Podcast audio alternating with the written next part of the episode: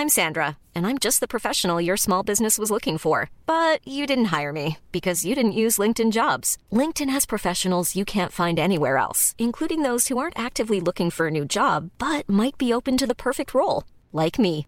In a given month, over 70% of LinkedIn users don't visit other leading job sites. So if you're not looking on LinkedIn, you'll miss out on great candidates like Sandra. Start hiring professionals like a professional. Post your free job on linkedin.com/people today. Eu sou Mário Persona e essas são as respostas que eu dei aos que me perguntaram sobre a Bíblia. Você escreveu com uma dúvida interessante: quem teria levado Davi a fazer o censo, contar o número de, de cidadãos do seu reino? Teria sido Deus ou o diabo? Se nós lermos a Bíblia isolando passagens umas das outras, nós podemos pensar que existem contradições nela. Mas se lermos usando as passagens para se complementarem, aí entenderemos melhor o que Deus quis dizer.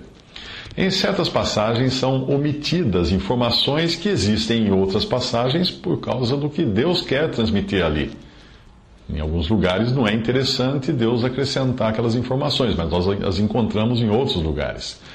Mas nós não devemos tomar, portanto, as passagens isoladamente. Em, em um evangelho, o Senhor liberta um possesso cujos espíritos imundos entram nos porcos. Em outro evangelho, são dois possessos. Contradição?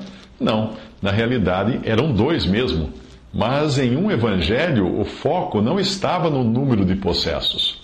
Em 2 Samuel diz que o Senhor incitou Davi a fazer o censo do povo. A passagem é 2 Samuel, capítulo 24, versículo 1.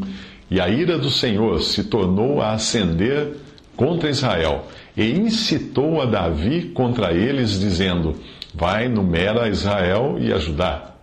Em 1 Crônicas diz que foi Satanás quem incitou Davi a fazer isso.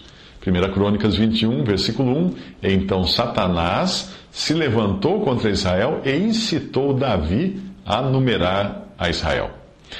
Há outras questões na Bíblia que parecem contradição, como a da causa da morte de Judas, que em uma passagem diz que ele se enforcou e em outra diz que caiu de uma certa altura e morreu. Na verdade, as duas coisas aconteceram. Ele se enforcou e caiu. Como aconteceu depois da invasão do Iraque, com um dos ministros de Saddam Hussein, ele morreu enforcado e decapitado. Porque era muito gordo e pesado, a corda da forca se esticou e acabou arrancando a sua cabeça com, com o tranco, com o impacto. Tenta imaginar que o mesmo que foi dito de Davi sobre o censo do povo e as consequências que isso trouxe, ah, fosse dito de Jó.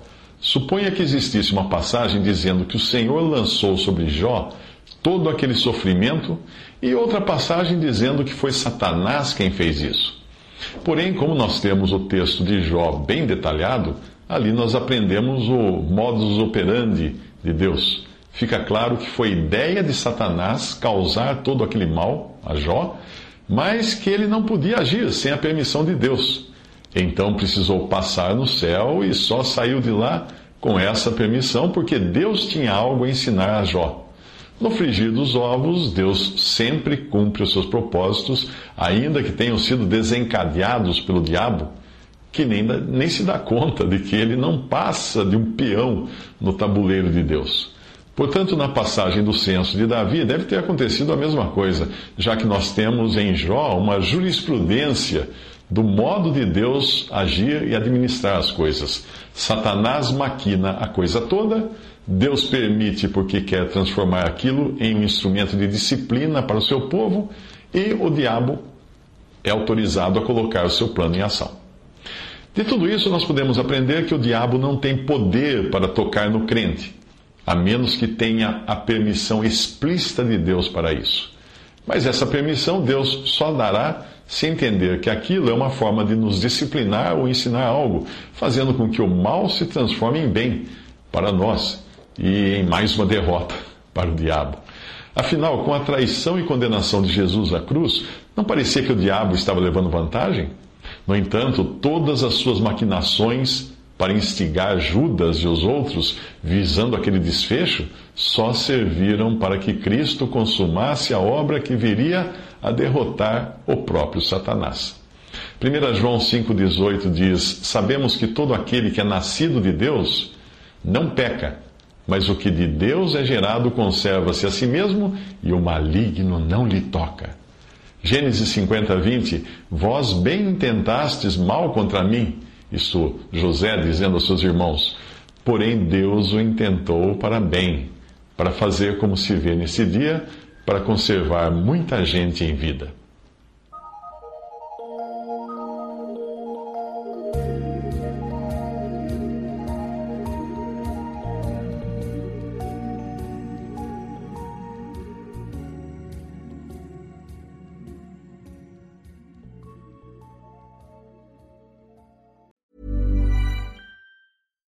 When you make decisions for your company, you look for the no-brainers. And if you have a lot of mailing to do, stamps.com is the ultimate no-brainer. It streamlines your processes to make your business more efficient, which makes you less busy.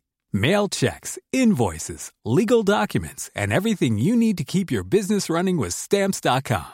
Seamlessly connect with every major marketplace and shopping cart Schedule package pickups and see your cheapest and fastest shipping options from different carriers with rates up to 89% off USPS and UPS rates. And with the stamps.com mobile app, you can take care of mailing and shipping wherever you are. Make the same no-brainer decision as over 1 million other businesses with stamps.com. Sign up with code program for a 4-week trial plus free postage and a free digital scale. No long-term commitments or contracts.